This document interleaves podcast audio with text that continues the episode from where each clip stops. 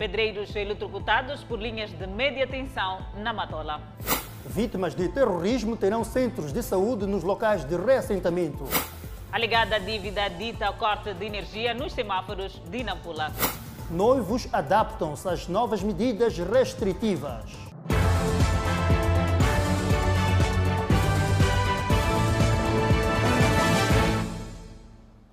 Muito boa noite. Estamos em direto, em simultâneo com as redes sociais e na rádio Miramar. Num dia em que o país registra mais de 18 mortos por Covid-19. Por hora, dois pedreiros foram eletrocutados numa obra próxima à linha de média tensão na Matola de Leite. Um desmaiou no local e o outro tinha fraca respiração e foram levados ao hospital. A obra de construção de uma infraestrutura de um piso, quase por baixo da linha de média tensão. Em resultado, dois pedreiros foram eletrocutados. Tivemos dois colegas de serviço que levaram este cão com alteração de energia. Um que estava em cima é que caiu, que desmaiou. Então o segundo é que caiu, só ele não desmaiou. No momento eles estão no hospital, os dois. E o patrão também está no hospital. O meu colega caiu. Hum. Depois eu continuo a ficar em cima porque não tinha maneira de descer. Não tinha como descer, por quê? É? Por quê? Eu andava, estava ali perto de energia. Já tinha que arranjar outra maneira para eu descer. Munícipes da Matola dizem que não faltou aviso. Mas não foi falta de aviso, nós já tínhamos alertado o dono da obra. Olha, o que está a acontecer é que um dia vai trazer tristeza. E aconteceu hoje. Caíram dois homens aqui e não sabemos qual é o estado de saúde deles. Um saiu daqui muito grave e o outro até ainda conseguia respirar e abrir a vista. Agora não sabemos qual é o estado de saúde. Mas agora o que, o que nós queremos agora é responsabilização. Hum? O, quem é que autorizou esta obra? Sabendo que aqui passa alta a média tensão. Testemunha-se que quando os pedreiros galgaram para cima da obra, o andaime estava montado a meia distância da linha de média tensão, sendo que os ajudantes tiveram que movimentar o andaime para que os pedreiros tomassem uma nova posição em cima, o que conduziu à tragédia. Quando montaram o andaime, tiveram cuidado. So, o, que aconteceu é de querer movimentar o andame quando os outros estão em cima. Então, Naquela hora que movimentaram o andame, é que houve aquele acidente. O andame estava um pouco para cá, não sei se ainda porque a outra pessoa só viu quando estava a puxar o andame, acho que para mais para trás. É só para vocês perceberem a distância entre a média tensão e a obra. Em nenhum lugar isto acontece. Só aqui em Moçambique mesmo. É só verificar como é que está isto. Mesmo para aquele que não é entendedor das coisas, da matéria, pode perceber que a, a distância da, da, da, da, média tensão e a obra, é, isso não, não, não se faz. Até o momento de fecho desta reportagem, informações indicavam que as vítimas continuavam sob cuidados médicos. Boa parte das estradas na cidade de Nampula estão sem corrente elétrica nos semáforos devido à ligada falta de fundos. A verdade, Adelaide, o facto coloca os munícipes indignados com a situação. Trânsito intenso, mas sem sinais nos semáforos. Automobilistas e peões passam dos locais onde deviam parar para evitar acidentes na normalidade. É que, para circular na cidade de Nampula, é preciso ter atenção redobrada e com os olhos fixos na estrada e ajudando no movimento. Tudo porque pequeno descuido pode ser fatal. Há uma semana que se registra apagão em muitos semáforos. Continua sendo semáforo. O prejuízo é nosso, porque to, ele, todas as viaturas estão a passar, acabando de se bater entre eles, e porque cada um está a se defender, tem razão, tem razão, quando não tem razão.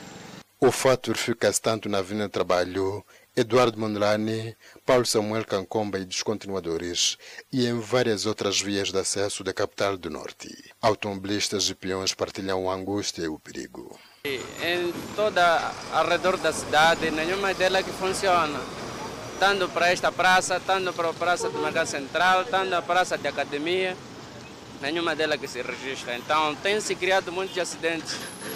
E alguns também automobilistas têm parado naquilo que se calhar, onde calhar que vai acionar mais nada. Por isso, uma chamada de atenção às entidades competentes para solucionar o problema com mais brevidade. É perigo.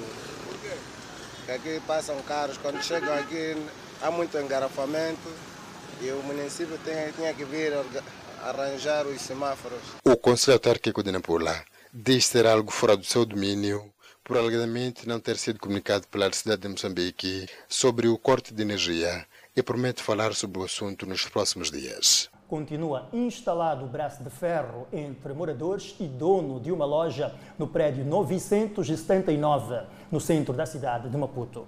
Edson, os moradores dizem que a loja foi construída à revelia após o embargo municipal. Uma obra que há muito tira sono aos moradores do prédio 979 no bairro da Pula Nascimento, zona nobre da capital moçambicana. A confusão surge porque os novos proprietários da loja em litígio reivindicam a pertença desta outra parcela anexa, que era arrendada a terceiros e os valores serviam para necessidades do condomínio. A pessoa que comprou esta loja requereu a reabilitação.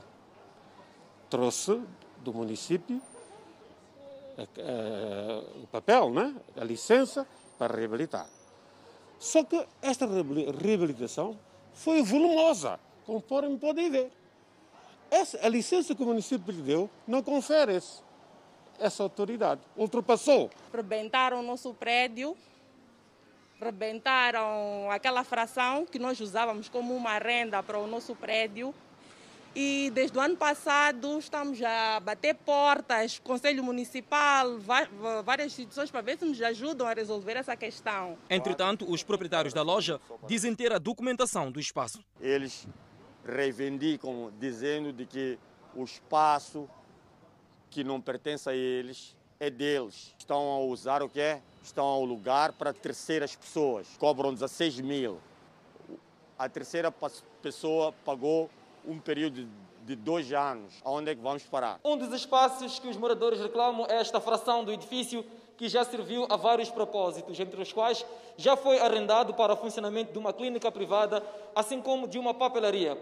Entretanto, os novos proprietários teriam aberto este buraco para o espanto dos condônimos e estes pedem, portanto, a reposição e também a possível devolução deste mesmo local. Já os novos proprietários dizem que o espaço é da sua legitimidade e afirmam haver documentos que assim comprovem. Isto é nosso por direito no papel. O papel fala mais alto. A minha, preocupação é que o senhor em algum momento tentou comprar o espaço, sendo que alega... Não é o caso. Eu posso dizer ao Sr. Clemente, Epa, o senhor não quer vender isto aqui, enquanto eu estou a investigar. O presidente da comissão chegou a ser detido devido ao conflito. O mais curioso ainda é que, antes de eles reclamarem a legitimidade do espaço, eles pediram à comissão para vender o espaço. A comissão disse que não estava em condições de vender o espaço porque é um bem do próprio condomínio. E semana seguinte eles trazem uma certidão, que por sinal a certidão é falsa, e já fomos ao registro predial e verificamos que a documentação que nós temos é realmente a documentação fidedigna sobre a legitimidade do espaço. Alguns representantes do município chegaram ao local em disputa, mas nada disseram à nossa reportagem, tendo se limitado a observar ao longe o movimento das partes envolvidas nas imediações da loja ora disputada. Noivos com casamentos agendados para depois do anúncio das últimas medidas de prevenção de propagação contra o novo coronavírus viram-se obrigados a adequar o formato das cerimónias às medidas. É o primeiro sábado depois da última comunicação presidencial à nação. O Palácio dos Casamentos não teve o habitual cenário. Os matrimónios contraídos tiveram que se adequar às medidas, com destaque para o número de convidados. Temos aquele número mesmo que exige uh, devido ao Covid-19. Qual foi a reação das pessoas que tiveram que ser excluídas?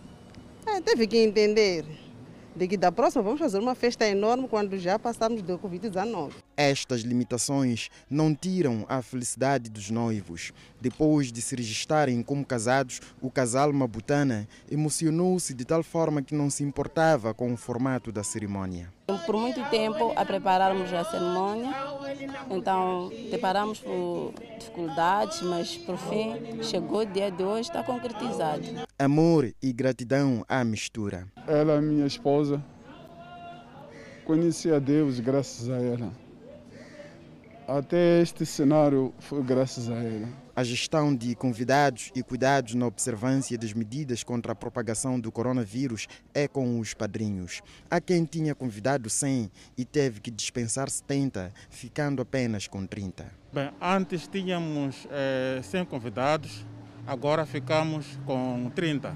É o que, portanto, podemos fazer, não temos outra alternativa a não cumprir com a lei que está em vigor neste momento. Momentos atípicos, cerimônias atípicas. Assim é a parte exterior do Palácio dos Casamentos. Pouca gente deste lado. Um cenário diferente do que tem sido visto em tempos normais, mas todos entendem que há que se reinventar para tudo. É uma nova experiência na vida, assim que posso referenciar, e tivemos que se adaptar nisso para que tudo ocorra da, da melhor maneira possível, como planejamos. A razão pela qual que haja essa situação, porque todas as famílias tiveram que compreender a situação que estamos a preconizar e a gente seguir tudo quanto é, é, é aquilo que, que exige, é, que deve, devemos conviver com esta situação que nós estamos a preconizar do, do momento. É um desafio que deve ser cumprido e é o que estamos a tentar fazer. A distância entre os participantes nestas cerimônias só é quebrada em sessões de fotografias,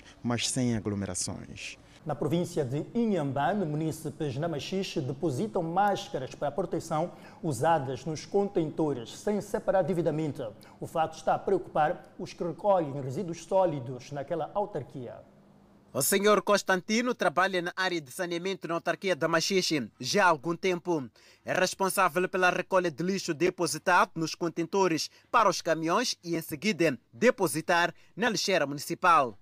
Este homem diz estar preocupado com o comportamento de alguns munícipes pelo fato de não separarem o lixo infeccioso com outro comum quando pretendem depositar nos contentores. O grande problema é com as máscaras cirúrgicas depositadas em lugares impróprios.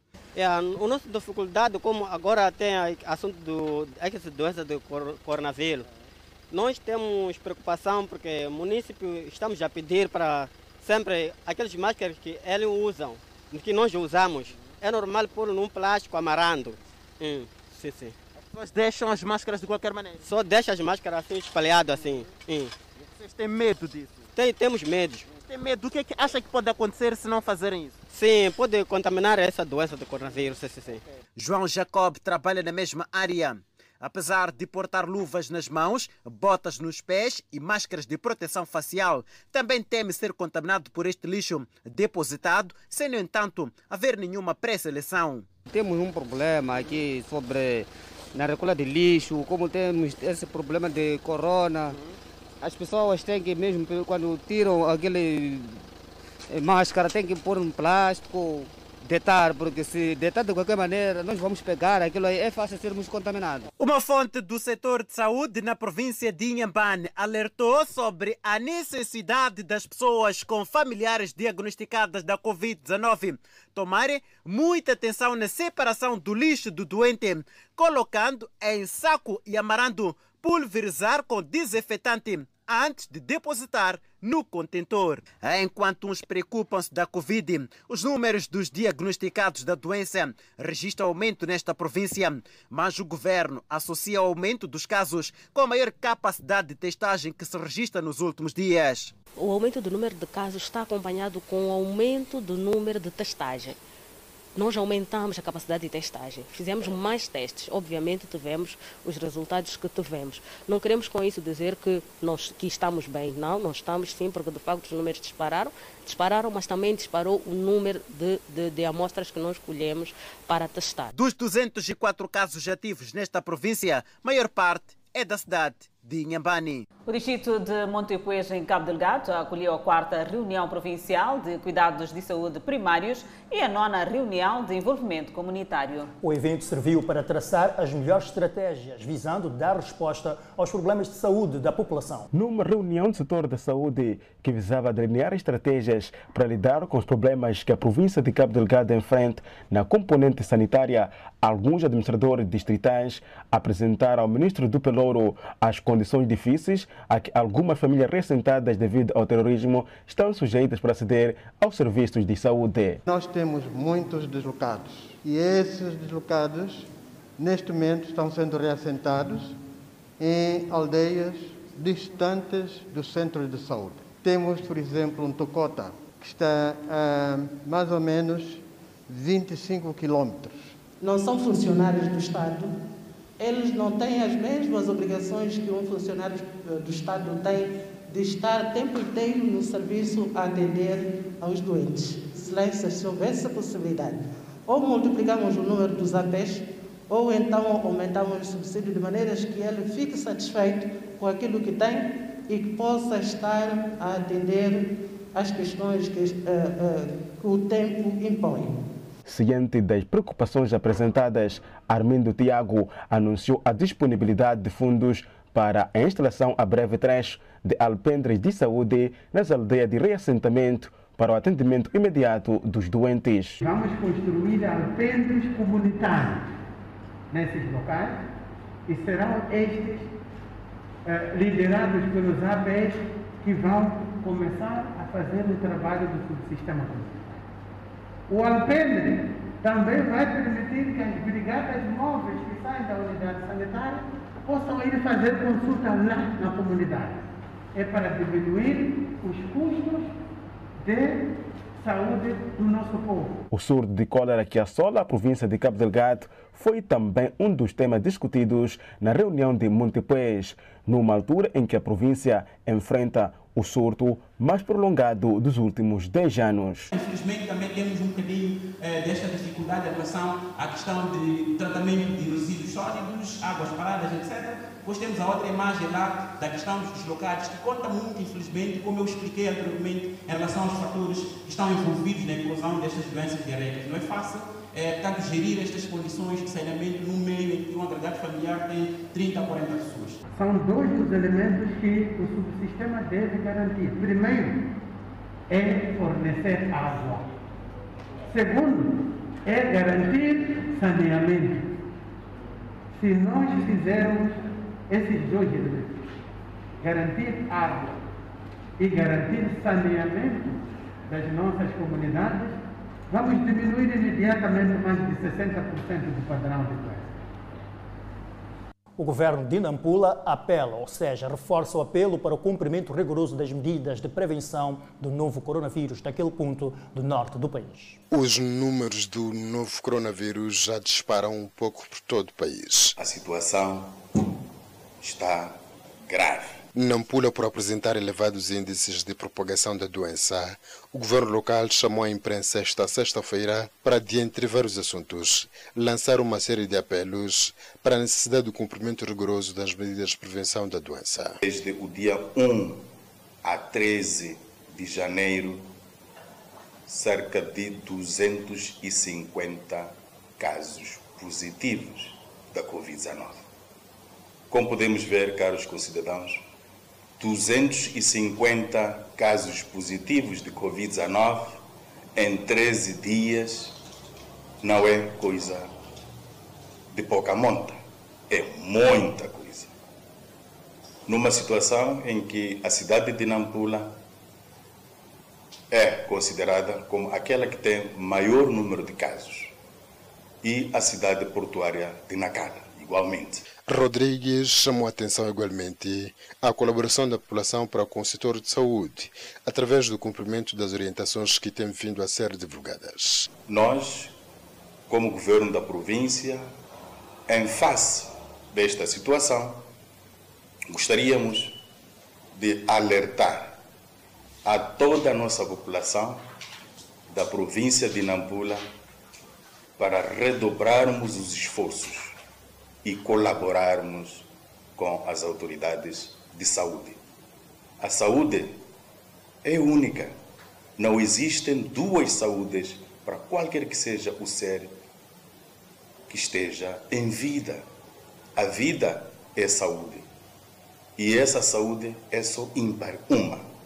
Para o governador de Nampula, o uso de máscaras e lavagem das mãos com água e sabão devem continuar a ser as principais armas para o combate da pandemia do novo coronavírus. Teatros, galerias de arte e museus estão na lista dos locais encerrados para evitar a contaminação. De novo, voltamos a, a reduzir em termos de entradas dos visitantes aos nossos museus. Porque, mesmo antes do anúncio recente do Presidente da República, o movimento de visitas ao Museu Nacional de Tecnologia era reduzido, os gestores falam de espaços a serem seguidos nos próximos dias. É preferível eh, encerrar as portas, ou pelo menos enquanto dura os riscos de contaminação, para depois voltarmos a receber os visitantes. O Fala Moçambique continua e acompanhamos a peça que o governo reforçava o apelo à população para o cumprimento eh, rigoroso das medidas de prevenção da Covid-19. Sabe-se que a cidade de Maputo tem registrado o maior número de casos da Covid-19. Eh, atualizando os dados, 144 recuperados são os dados que se, pode, que se pode avançar até o momento. É uma situação muito preocupante. 18 óbitos preocupa efetivamente. Há, há que se fazer muito para inverter este cenário eh, que atingimos mais de 800, 800 eh, portanto, testes Uh, dois, num, num, dia onde o mundo atingiu 2 milhões de mortes por Covid-19. Essa situação é muito, mas muito preocupante e a cidade de Maputo, a cidade de Maputo tem atingido o maior número repito, de casos de Covid-19. O secretário-geral das Nações Unidas, ah, portanto, pede ah, igualmente ah, maior rigor no, no, que tem, no que diz respeito às medidas de prevenção da Covid-19 no mundo. A situação preocupa. Em 2020, a situação esteve muito, mas muito eh, intensa. O problema do novo coronavírus afetou a economia de muitos países e o, e o ano 2021 começa da mesma maneira, os números a aumentarem e há muito que se fazer. A responsabilidade de cada um é fundamental para a prevenção da pandemia viral. Hoje, recorde Moçambique uh, registra 18 óbitos pelo novo coronavírus. Daqui a pouco vamos falar da Covid. Agora vamos a Matola, Matola, onde o município avança para a adjudicação da obra do Muro da Lixeira de Machanchena. Vamos acompanhar a informação. É de longa data o projeto de vedação da lixeira de Machanchene, onde o lixo é arrastado pelo vento e águas pluviais para rodovias e residências, facto que preocupa as autoridades. O importante é, é, é, é o trabalho que estamos a fazer, porque estamos mesmo preocupados em vedar aquele local para que os nossos municípios possam estar numa cidade que fornece um bom ambiente. É mesmo por isso que o município está já numa fase avançada de seleção de empreiteiro para a vedação desta lixeira. Já fez o lançamento do concurso e estamos neste momento a trabalhar no processo de adjudicarmos a, a uma determinada empresa. Decorre neste momento o processo de, de, de, de seleção das empresas para efetivarmos uh, as entrevistas. Projeto bem acolhido pelos catadores que acreditam que irão exercer a sua atividade numa área protegida. Para mim, eu acho muito bem, porque a gente havemos de trabalhar bem e há, há muitos acidentes aqui, mas está a ver se ter muro há de ser impossível aqueles acidentes acontecer, porque se acontecer aqueles acidentes, logo vão travar do muro, a gente aqui não vamos ser atingidos. Ter, ter portão, um muro, entrada, ser, e, e, cada, qualquer tipo de carro para deitar lixo. Em parte, os catadores acolhem o projeto de vedação da lixeira de Machantrene por conta do vexame que passam quando alguns transeuntes lançam palavras pejorativas contra eles. Assim, quando passam, estão, estão, a, estão a andar a rir para nós não se porta por nós, de tipo nós somos mole, enquanto não somos mole, é. Né? Se haver muro, é, para mim é muito bem-vindo. Né? O porta-voz adjunto do município da Matola avança também que a obra vai iniciar e terminar ainda este ano, 2021. Na cidade de Chimoio, a chuva torrencial está a dificultar a recolha de resíduos sólidos e a não remoção do lixo está a preocupar alguns munícipes. Portanto, é uma situação que ameaça a saúde pública. Este é o cenário que se verifica no bairro Chinfura, na cidade de Chimoio, lixo transbordando das lixeiras, montes de entulho em meio à via pública. Mandou caminhões e máquinas vir tirar lixo. Agora, quando começou essa chuva a cair, então pessoas começam a montoar lixo embaixo. Renato Sandro também está preocupado com a quantidade de resíduos sólidos que não é removido há mais de duas semanas. Estamos no período chuvoso, mas epa, eu acredito que precisa de uma intervenção com um pouco de urgência, porque não temos como usar essa via para chegar nas nossas casas. No local, nota-se a proliferação de insetos e até roedores, ratos, um dos riscos de contaminação de várias doenças. É, essa situação é meio complicado, né? sabendo que estamos num período complicado, é um período que não pode haver lixo de uma forma drástica, dessa forma, porque esse período é um período que temos o coronavírus, que é uma pandemia que em algum momento devemos manter em higiene. Neste local encontramos contentor vazio. Os moradores depositam resíduos sólidos no chão. E por conta do lixo que está na via pública, as viaturas já não circulam neste local. Eu acho que o município está dentro das razões. A população é que não, quem que não considera a, a, o esforço do município em, em, em depositar o lixo no, no, no, no, próprio contentor e deposita no chão e cria dificuldades assim que nem para os, o, o, a circulação de viatura nesta mesma via. O condutor penso que não é suficiente, porque um dia eu penso que esse condutor enche. Então, quando enche, a intenção é, é de depositar ao redor do condutor. O que se pede no bairro é a limpeza da área. Ah, de facto, a situação não nos deixa confortável. Só pedimos a quem de direito para ver a situação. A estrada, o lixo aqui está a incomodar já a população. A gente não fica à vontade. A não remoção de resíduos sólidos em diversos bairros tem a ver com a chuva que continua a cair na cidade de Chimonho. E sobre o montão de lixo no bairro Chinfura, a Idildade já tem conhecimento e encarregou-se a remover o lixo no local.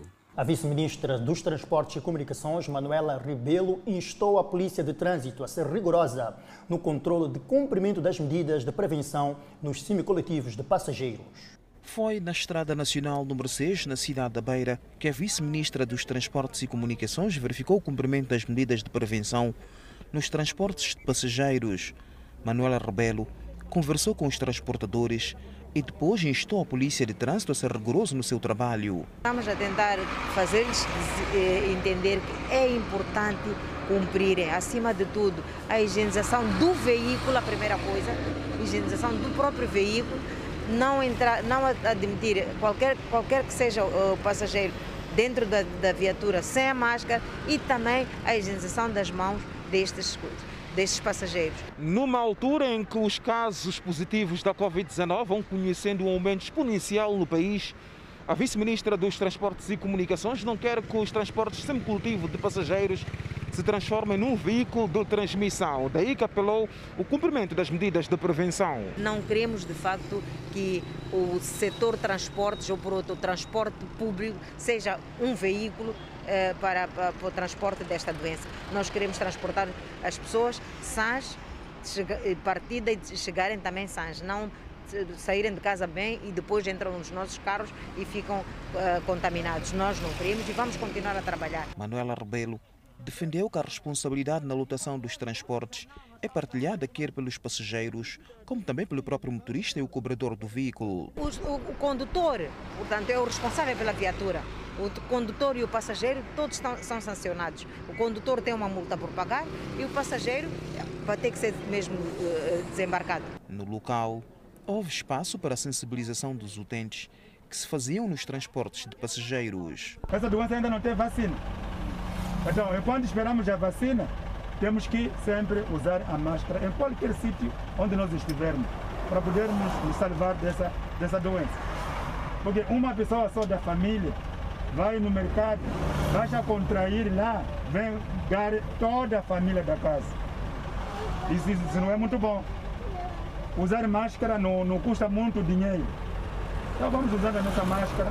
Está suja, vamos lavar engomar para matarmos aqueles micróbios que poderão é, é, viver quando, quando estamos a estender.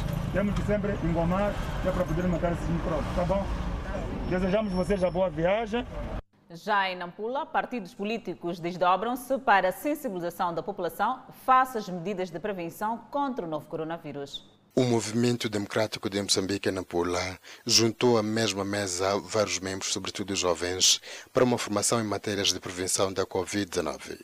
Para o MDM, este não é o momento de fazer política, mas sim de união para o combate dos males que impedem o rápido desenvolvimento do país. O objetivo mesmo é reativar os nossos ativistas, visto que eh, a Covid-19 é uma realidade e nós, como MDM, estamos preocupados com essa situação, porque sem eleitores não é possível. Então, razão pela qual estamos aqui mesmo a, a reativar os nossos ativistas para poderem eh, eh, prevenirem-se e para poder levar esta mensagem aos distritos. Mesmo em relação aos ataques dos insurgentes em Cabo Delgado, o braço juvenil do Partido do Galo desencorajou o envolvimento de jovens. Os ataques de Cabo Delgado é um cancro para o país e, e nós eh, chamamos ao governo de Moçambique para poder colocar o ponto final dessa situação, porque são milhares de moçambicanos que estão a sofrer por conta desses insurgentes. E para aqueles jovens que se filiam a este grupo, nós eh, chamamos aos jovens para deixarem de seguir este grupo, porque eh, o Moçambique não pode ser dividido por um grupo, não é? Então, nós chamamos a todos os jovens a não seguir estas ideias dos insurgentes. Chuva torrencial abre crateras e destrói residências na cidade de Chimoio. Não é novidade encontrar crateras no bairro Muzingaze, na cidade de Chimoio. Mas desta vez o período chuvoso intensificou a destruição nas ruas, bem como nas residências que ficaram destruídas devido à erosão. Os municípios vieram, tiraram foto e foram embora. Muita dona dessa casa foi no município, meu pai também foi no município, essa senhora está parada também foi no município. Vieram aqui, só tiraram fotos, falaram que vamos ver quando a chuva parar. E essa chuva não está a parar, as casas estão a cair. Época de erosão. Veio a chuva, começou a abavar isso tudo. Há quem tenha visto o muro da sua casa cair devido à erosão. Então tacou o muro, deixou cair e assim também já pegou a casa. E não temos como. E a cova essa que vocês estão a ver tão grande. Vamos fazer como? O mau tempo que se faz sentir na cidade de Chimoio está a preocupar várias famílias no bairro Muzingaze. Esta situação se verifica desde o ano passado. Os moradores do bairro Muzingaze viram suas residências a desabar por conta da erosão causada pela chuva torrencial que vem caindo aqui na cidade de Chimoio. E para acabar com esta situação, os moradores pedem ajuda de quem é de direito. É um problema recente. Já vinha anos atrás, no tempo do presidente Conde, em que havia também esta cratera, era tão pequena e tínhamos uma outra ali maior. Então vieram arranjar aquela e acabaram ignorando esta cratera aqui. A cratera foram, fomos arranjando, pusendo lá entulhos, mas também não deu em nada dessa vez. Quando a chuva apareceu, desabou todo ele e começou a abrir ainda mais essa cratera. Enquanto o problema não é solucionado, os residentes da Zona 4 no bairro Muzingaze já optam por alternativas. Uma delas é usar entulho em diferentes áreas. Alfaiates na cidade de Nampula aguardam a retoma de todas as classes. Enquanto isso, no próximo bloco teremos também o nosso convidado, o Dr. Eduardo Samgud, que vai nos falar dos aumentos de casos positivos da Covid-19 no país. Até já.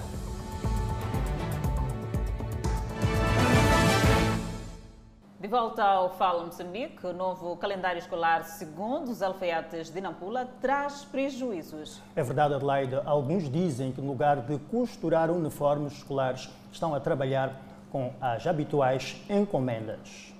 Finais de dezembro e princípio de janeiro de cada ano têm sido momentos de faturação para os alfaiates, dado o número de encomendas de uniformes escolares para os alunos de quase todos os subsistemas de ensino. Mas agora o cenário mudou com a alteração do calendário escolar. Este cidadão que exerce a atividade há alguns anos fala das dificuldades que os alfaiates enfrentam para conseguir um cliente por dia. Por esse assunto, como esse coronavírus, como entrou esse coronavírus, que entrou o coronavírus, não temos já movimento até agora. Porque as pessoas não querem pessoas que dizer que vai mandar fazer fado, fazer um algo. Não. Só as pessoas só sentam em casa dele e se preocupa sobre comida, só mais nada, mas assunto de comer e de vestuário, não, não é difícil. Com poucas encomendas e máscaras cada vez menos concorridas, este outro alfaiate que exerce a atividade no bairro de Matala também descreve o momento em que o país atravessa como sendo a altura de cada cidadão procurar formas de reinvenção, dependendo da atividade que exerce. O janeiro também foi muito, muito apertado porque esse trabalho depende de, de escolas e trabalhadores. Porque sem essas pessoas esse trabalho não anda. Antes dessa doença, assim, havia muito uniforme, de entrar muito uniforme, mas agora ainda não começaram as pessoas a trazer uniforme. O momento está abaixo, não se sabe talvez como as crianças que não estudaram aquele ano, é capaz de usar o uniforme do ano passado, não sei se vão mandar outro uniforme, não sabemos isso. Os alfaiates apelam para a necessidade do uso das máscaras caseiras como forma de evitar a contaminação. Agora mais está de pior, mas sermos mais baixo. A produção e venda de máscaras caseiras continuam a ser uma das fontes de rendimento para muitos jovens na cidade de Napola. Voltamos a falar de casos de Covid-19 e desta feita vamos falar do aumento de casos de novo coronavírus no país. E já temos em estudos o nosso convidado, o Dr. Eduardo Samgudo, este que é diretor-geral adjunto do Instituto Nacional de Saúde, a quem cumprimento desde já. Muito boa noite. Uh, boa noite. Uh, em primeiro lugar, gostaria de agradecer a, a Miramar, a televisão Miramar, por mais uma vez uh, dar-nos essa oportunidade de partilhar a situação atual do Covid-19 em Moçambique e queria também aproveitar a oportunidade para cumprimentar a todos os telespectadores que nos acompanham a partir dos seus receptores dos vários locais dentro e fora do país. Doutor, o nosso país uh, volta a registrar aumento de infecções pelo novo coronavírus. Só para ser uma ideia, esta semana os casos diários retratam em média 500 novas infecções. E só para registrar também, houve também o registro de 18 mortes. Só na cidade de Maputo foram 17 casos. O que poderá estar por detrás destas novas infecções? Uh, bem, em primeiro lugar, dizer que um, a epidemia da Covid uh, no nosso país uh, ela é, é muito preocupante. Esse é, este é o adjetivo correto que nós poderíamos utilizar. E ela é caracterizada um aumento significativo do número de casos, número de internamentos e, infelizmente, o número de óbitos ah, no global. E a cidade de Maputo é o epicentro dessa pandemia. E uh, hoje, uh, uh, em particular, o número de casos é o, segundo maior número de casos reportados desde pandemia. Vamos lembrar que o maior número foi reportado no dia 10 de, de janeiro, quando reportamos 879 casos. Então, hoje temos 858 casos, que é o segundo maior uh, número de casos reportados em apenas 24 horas. Uh, a taxa de positividade é de 30%, que é muito elevada. E, infelizmente, como mencionado, o número de óbitos é o maior número de óbitos reportado desde o início da pandemia, que é uh, 18. Um, no entanto, gostaria de apenas esclarecer que, em relação ao número de óbitos, uh, este é o número de óbitos, uh, ele uh, tem um impacto pelo facto de representar um cumulativo de cerca de três dias de óbitos que foram reportados numa das unidades sanitárias da cidade de Maputo, que, em que houve um atraso no reporte de óbitos. Em todo o caso, um, um, o número de óbitos é muito elevado para aquilo que ah, foram os planos do Ministério da Saúde em relação a, a estratégias para minimizar o, ah, o impacto da pandemia no nosso país. Agora, a questão é o que, é que está por detrás deste número elevado de casos, de internamentos e número elevado de óbitos. E isto é claro em qualquer país e em Moçambique não seria diferente. a pandemia, a epidemia de Covid-19, ela só apresentam padrões elevados de aceleração quando há um incumprimento das medidas. E infelizmente é isso que nós temos verificado, é ah, o que verificamos ah, particularmente durante o período festivo, o mês de dezembro foi caracterizado por um nível preocupante de incumprimento das medidas do ponto de vista de aglomerações, ah, eventos privados que não cumpriam com as medidas ah, preconizadas pelo decreto do estado de calamidade pública e uma grande mobilidade dos indivíduos. Muito bem, doutor. Pode-se de forma categórica dizer que a, as festas da passagem uh, do ano e a festa de Natal foram fatores que uh, contribuíram muito para o aumento de casos uh, de Covid-19 no primeiro mês do ano 2021. É uma situação assustadora. O que é que se deve fazer para que o cenário seja diferente em 2000, portanto, em fevereiro? Gostaria de clarificar que o, o, o, as aglomerações, os eventos privados casamentos, eh, festas, eh, a enchente em praias, elas já vinham sendo verificadas mesmo antes do Natal. Então, isto não é apenas consequência do que aconteceu no Natal e no fim do ano. É consequência do que, do que aconteceu neste, particularmente no mês de dezembro, no seu todo. Ah, e, e, para a única maneira de reverter este cenário é cumprir com as medidas que foram emanadas ah, recentemente ah, no comunicado do, do Presidente da República. Ah, são medidas duras, são medidas severas, mas esta é a única maneira que o nosso país tem de reverter este cenário. É assim que todos os países estão a proceder. Moçambique não é o único país.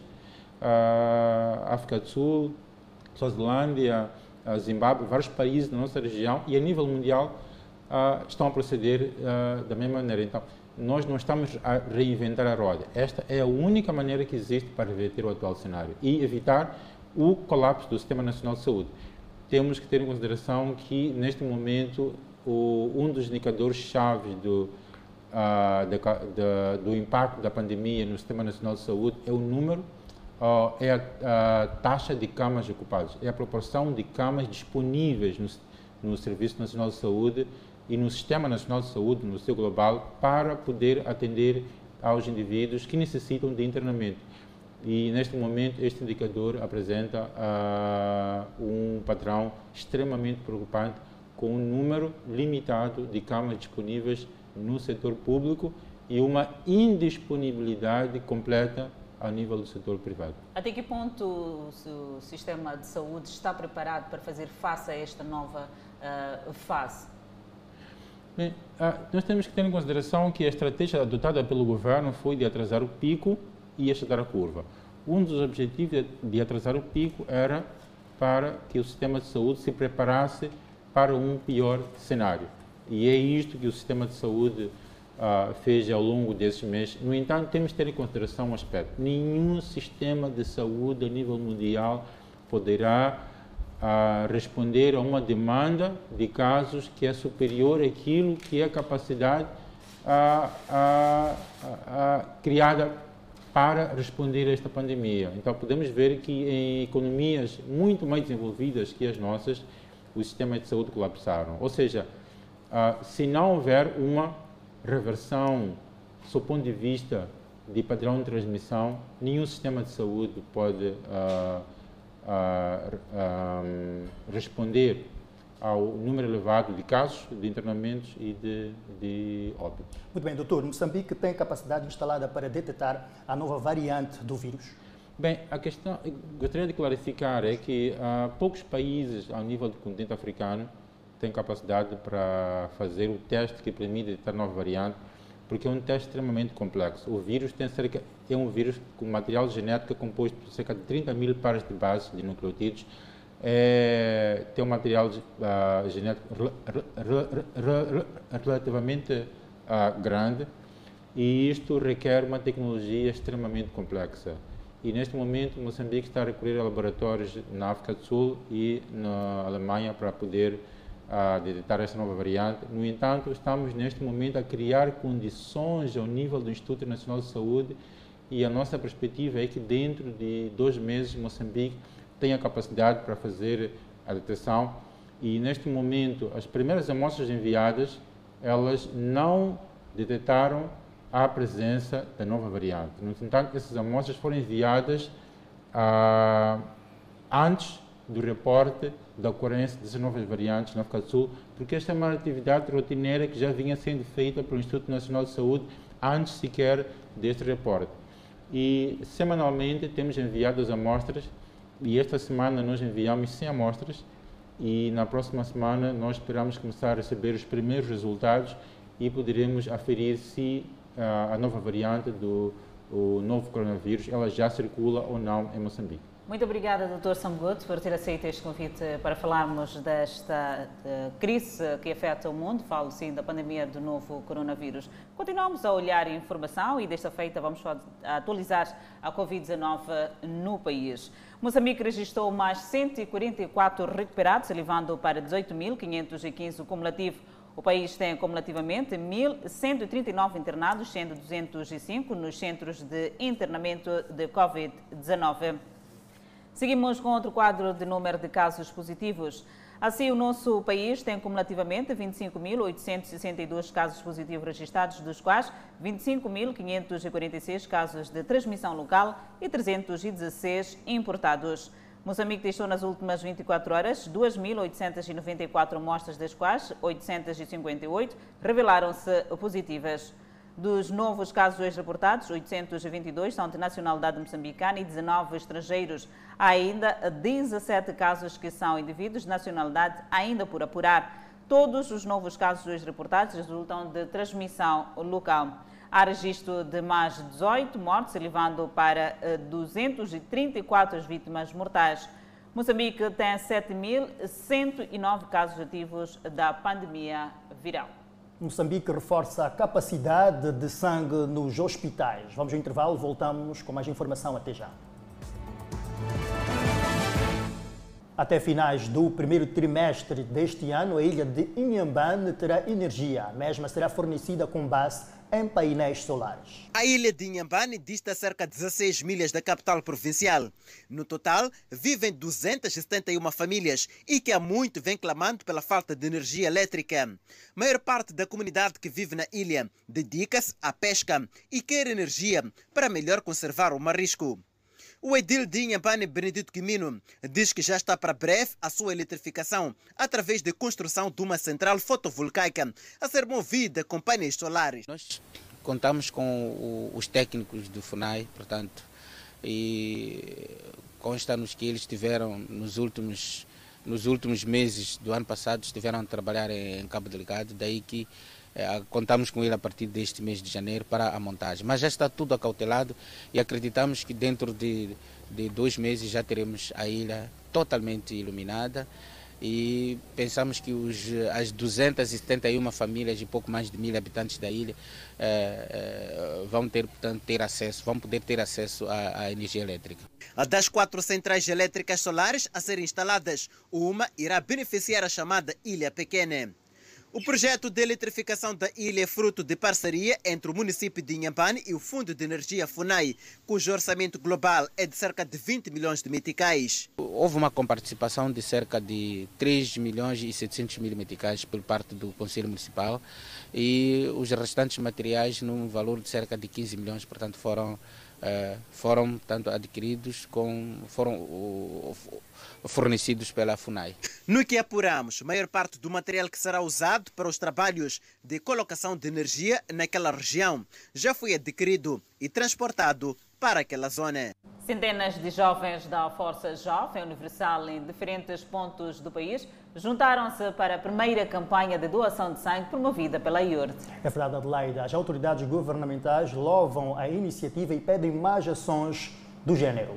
Um batalhão de jovens mobilizados pela mesma causa, doação de sangue, que acontece em simultâneo com as demais províncias do país. Foram, ao todo, 985 bolsas de sangue doadas.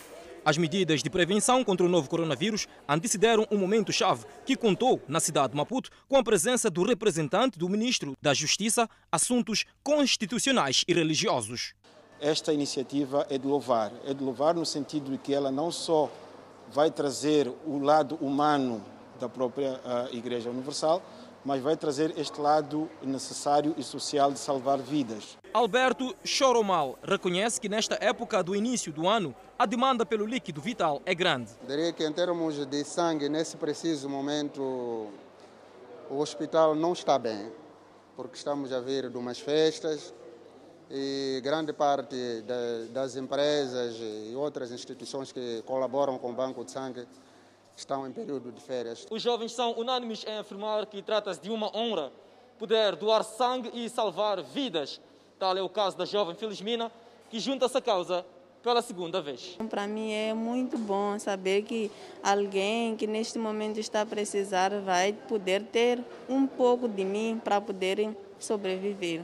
Tem tantas almas que precisam de ser salvos, então se a gente vem doar sangue, consegue salvar algumas almas. José Guerra, presidente da Universal Moçambique, explica que vários protocolos foram seguidos para a devida autorização do evento devido às medidas restritivas em vigor no país. E após ao decreto anunciado recentemente por Sua Excelência Presidente da República, nós fizemos questão de questionarmos ao Ministério da Saúde se deveremos parar ou não. O Ministério disse que estava aflito havia toda uma necessidade de nós realizarmos esta campanha, porque há pessoas que carecem de intervenções cirúrgicas. E sem esse sangue que só é produzido por este líquido que só é produzido por ser humano, não, seriam obrigados, portanto, a ter que alterar, portanto, o cenário. E então ficou acordado que esta campanha deveria ter continuidade. A direção do Senasa agradece o gesto promovido pela IURD a nível nacional. É uma grande iniciativa. A Igreja Universal tem sido nosso parceiro ao longo destes uh, anos, tem nos apoiado muito com essas campanhas, como pode ver, e isso é que nos ajuda muito a conseguir satisfazer aquilo que é a nossa demanda. Esse apoio tem sido a nível nacional e não só a nível da cidade e província de Maputo. Marcos Banze, responsável pela Força Jovem, deixa o convite. Olha, jovem, se você soubesse o quão bem vai te fazer Quanto mais jovem você inicia doando sangue, melhor é para a sua saúde, né? melhor é para si próprio. Então, todos os jovens deveriam fazer isso, mesmo porque o jovem tem a força, tem o vigor. O ato da doação nos renova, faz bem a nós próprios. Satisfação total depois de um ato de amor ao próximo. Hoje em dia não é possível a gente sair com folheto, evangelizar por aí, mas através do meu sangue, eu tenho certeza que vai para uma alma que está necessitada do meu sangue é sentimento de ganhar vidas, porque a palavra de Deus, Deus diz nos dá o sangue de borla.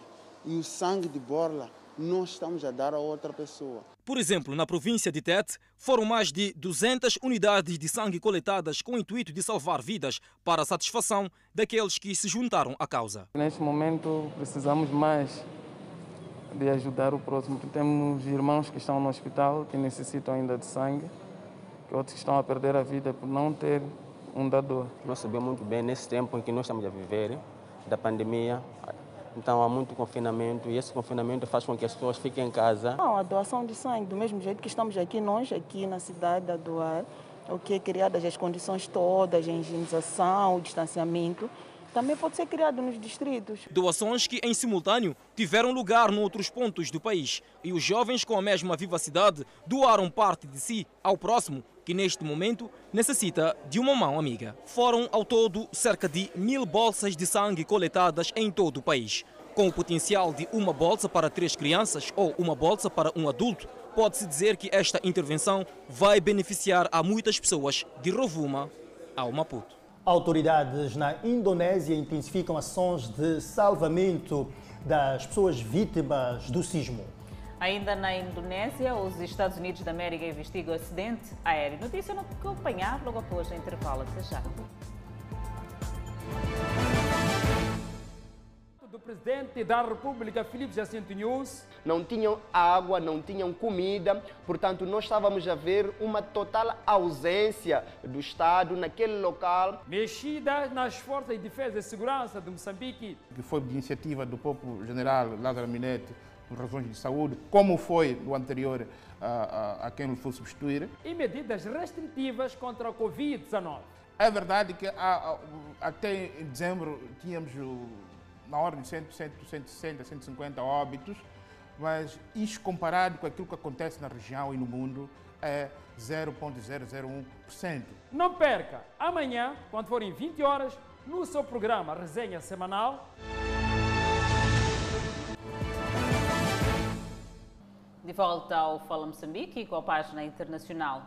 Nos Estados Unidos da América, no novo processo judicial, promotores descreveram que a intenção dos militantes que invadiram o Congresso americano semana passada seria capturar e até matar os congressistas. Segundo os promotores, fortes evidências, incluindo ações e depoimentos de pessoas detidas e de polícias do Capitólio, reforçam a intenção dos invasores. A presidente da Câmara, Nancy Pelosi, afirmou que há suspeitas de que membros do Capitólio podem ter sido cúmplices na invasão e, se confirmado, podem sofrer consequências não apenas administrativas. Ela também disse que o Congresso quer criar uma comissão, como a do atentado de 11 de setembro, para investigar o caso.